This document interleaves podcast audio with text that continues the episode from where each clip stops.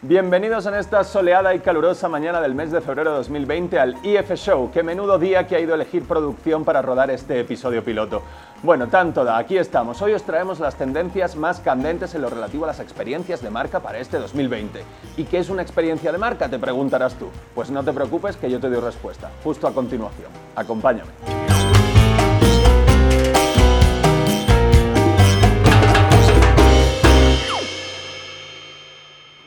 Una experiencia de marca es el conjunto holístico de condiciones que una marca genera para afectar a nuestros sentimientos y finalmente a nuestro comportamiento. Básicamente el objetivo de esto cuál es? Generar una reacción concreta a la más mínima mención de cada una de esas marcas. Ahora bien, como el movimiento lo más fácil de demostrar es andando, ¿qué tal si te vienes conmigo y te muestro unos ejemplos que te lo van a dejar bien clarito?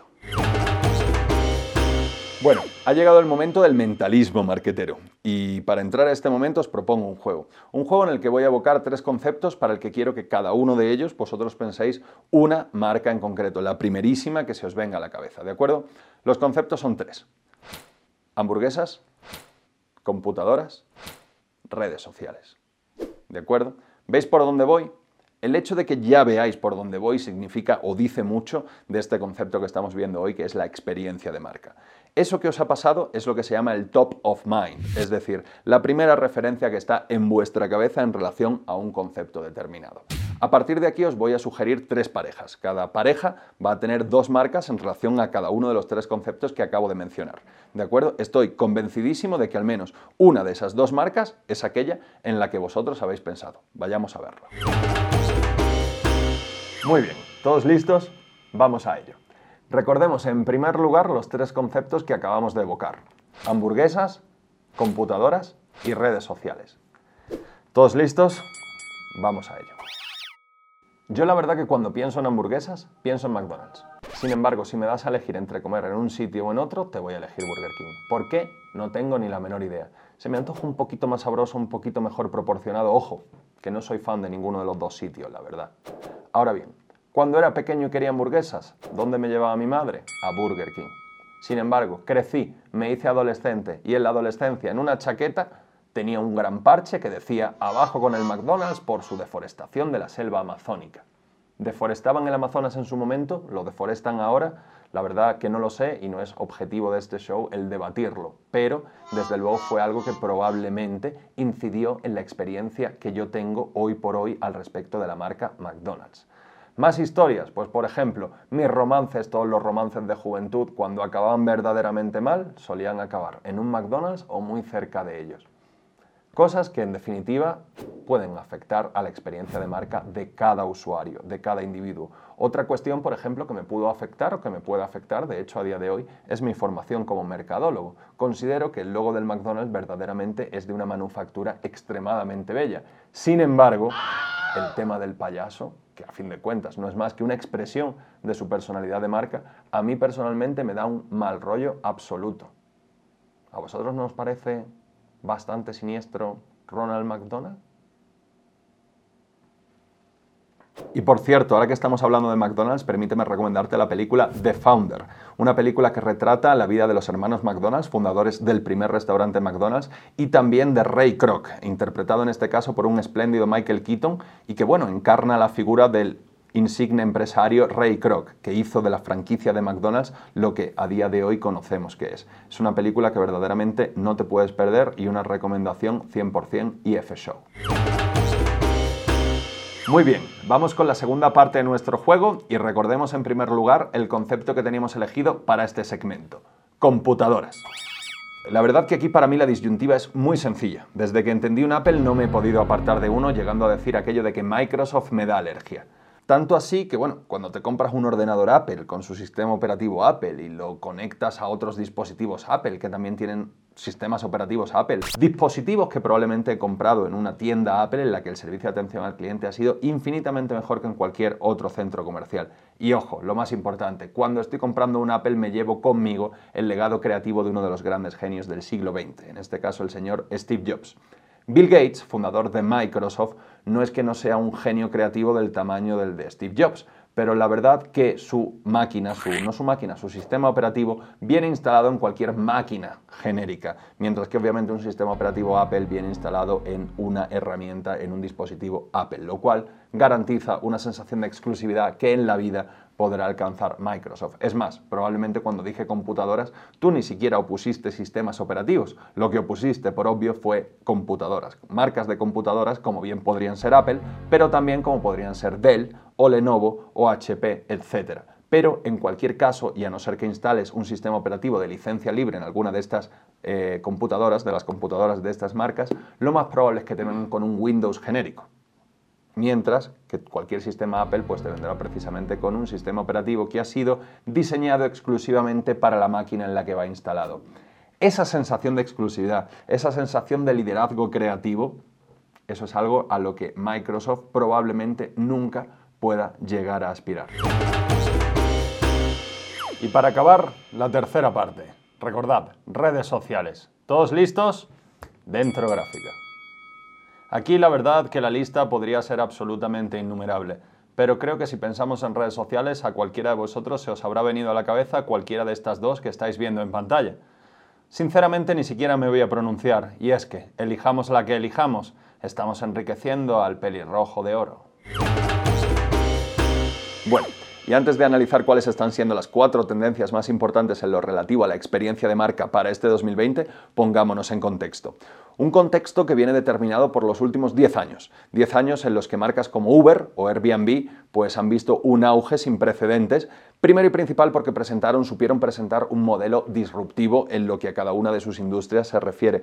Pero también, no nos olvidemos, porque fueron capaces de presentar una marca de vanguardia, una marca alineada a las que eran las tendencias en el momento en que dichas marcas nacieron. Dos, Pensemos que a día de hoy vivimos en un mundo en el que la generación Z y los millennials ya empiezan a tener poder adquisitivo, por lo tanto empiezan a consumir, por lo tanto las marcas empiezan a tener que concentrarse en cuáles son sus gustos, sus deseos, sus necesidades, ¿vale? Para apelar a estas generaciones. Generaciones que además, tampoco lo olvidemos, son las generaciones más preparadas tecnológicamente hablando de la historia, pues básicamente desde que nacieron han estado en contacto con todas las nuevas tecnologías. Entonces, a la hora de crear una marca, hoy en día, punto primero, tiene que estar alineada con las nuevas tecnologías. Punto segundo, tiene que estar alineado con los gustos de esas nuevas generaciones, como son los millennials y la generación Z. Y punto tercero, tiene que presentar marcas de vanguardia alineadas a las tendencias de cada momento en particular. Tendencias como por ejemplo las que hoy vamos a ver en el show. Sigamos adelante. 1. Experiencias interactivas. Recordemos lo que acabamos de ver cuando analizábamos el contexto. Hemos dicho que la generación Z y los millennials están empezando a tener poder adquisitivo. También hemos dicho que son las generaciones que nativamente controlan el uso de las nuevas tecnologías. Nuevas tecnologías que además para colmo son indisolublemente interactivas. Por lo tanto, es obvio pensar que esas generaciones, la Z y los millennials, buscarán ese tipo de experiencias interactivas que solo puede ofrecer la tecnología mucho más cuando para colmo tecnologías como la realidad aumentada y la realidad virtual andan desarrollándose cada vez más y que precisamente son tecnologías que permiten a las marcas aportar ese plus de experiencia emocional que los usuarios reclaman a estas cada día más y más. Pensemos, por ejemplo, en aplicaciones como las de IKEA. IKEA tiene una aplicación en la que, gracias a la realidad aumentada, nos permite, bueno, decorar espacios sin necesidad, por obvio, de comprar los muebles. Simplemente primero vemos cómo quedan y luego decidimos si adquirirlo. O, por ejemplo, pensemos en los vídeos interactivos de BuzzFeed. O pensemos en aplicaciones cada día más de moda, como por ejemplo Wistia, la cual os recomiendo que le echéis un vistazo. 2. Imágenes abstractas. Si hemos hablado de experiencia emocional, precisamente ha sido porque tenemos que tener en cuenta que tanto la generación Z como los millennials son generaciones que no vienen preparadas para analizar en profundidad las características de los productos o de los servicios que van a adquirir. En su lugar, ellos vienen preparados para experimentar, valga la redundancia, la experiencia emocional que estas marcas o los productos o los servicios que estas marcas representan evocan. ¿Qué están haciendo las marcas al respecto de esto? Pues básicamente ofrecer un amplio y variado surtido de imágenes abstractas que en lugar de concentrarse en las características concretas de los productos o de los servicios, se concentran más bien en toda una suerte de valores abstractos y etéreos que precisamente quieren que estas marcas, estos productos o estos servicios evoquen en la mente del usuario. Pensemos en Skillshare. Skillshare es una plataforma de aprendizaje que se caracteriza por el valor de la creatividad fuera de la caja.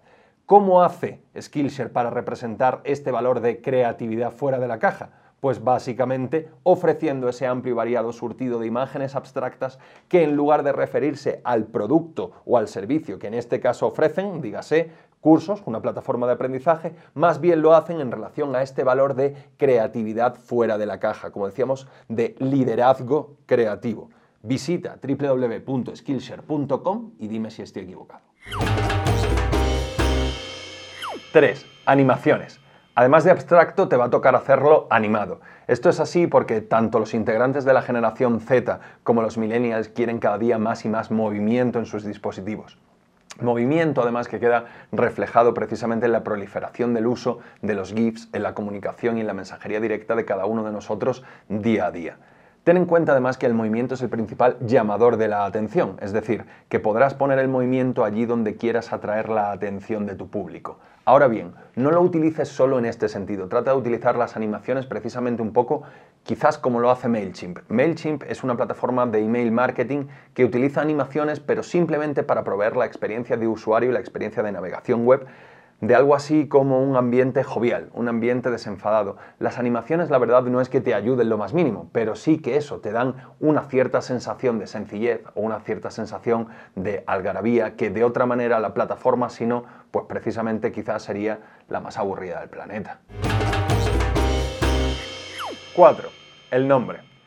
Esto que puede parecer una obviedad, al parecer no lo es tal y cuánto empresario no se olvida de buscar y de encontrar un nombre que sea verdaderamente adecuado para la marca que quiere llegar a desarrollar.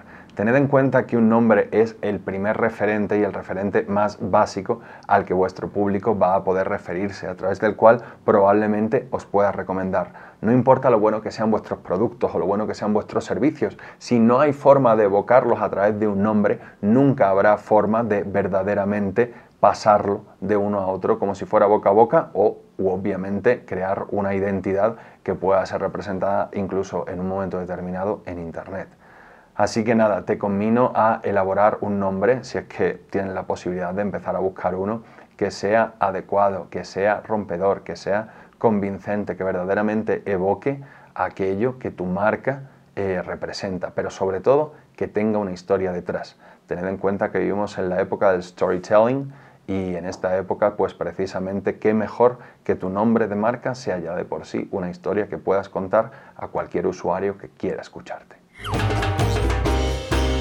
En conclusión, lo que cada día buscamos más y más son aquellas marcas de las que nos podamos sentir amigos. Amigos de aquellos pues de los que nos sacan de apuros, amigos con los que poder compartir experiencias, historias, aventuras, sueños, deseos, locuras y amigos incluso con los que compartir ideas o ideologías que es lo que me sucede a mí, por ejemplo, en el caso de Apple. Si tú estás levantando tu marca, deberías de salir de este loop de puntos flacos y meterte en un loop de puntos fuertes que incluya precisamente todas estas tendencias que hemos repasado a lo largo del show de hoy, pero también que incluyan algunas otras de las que no hemos hablado y de las que hablaremos próximamente, como por ejemplo consistencia social o conciencia social y diferentes sensaciones de marca como pueden ser la comodidad, la euforia, la vanguardia, la alegría, ¿de acuerdo? Pero sobre todo, muy, muy, muy importante, que estén levantados sobre unos valores de marca debidamente desarrollados. Tened en cuenta que los intangibles, como hemos dicho durante el show de hoy, son la tendencia más importante a nivel de experiencias de marca para este 2020. Y bueno, eso ha sido todo, ya no me enrollo más, os dejo descansar, espero que os haya gustado, si os ha gustado decídmelo y si no os ha gustado también, dejádmelo aquí en comentarios porque en función de las críticas que me hagáis, más positivas o más negativas, pues podré ir mejorando este que a partir de aquí será también vuestro show. Ha sido un placer con todos vosotros Ibai Fernández, nos vemos muy pronto.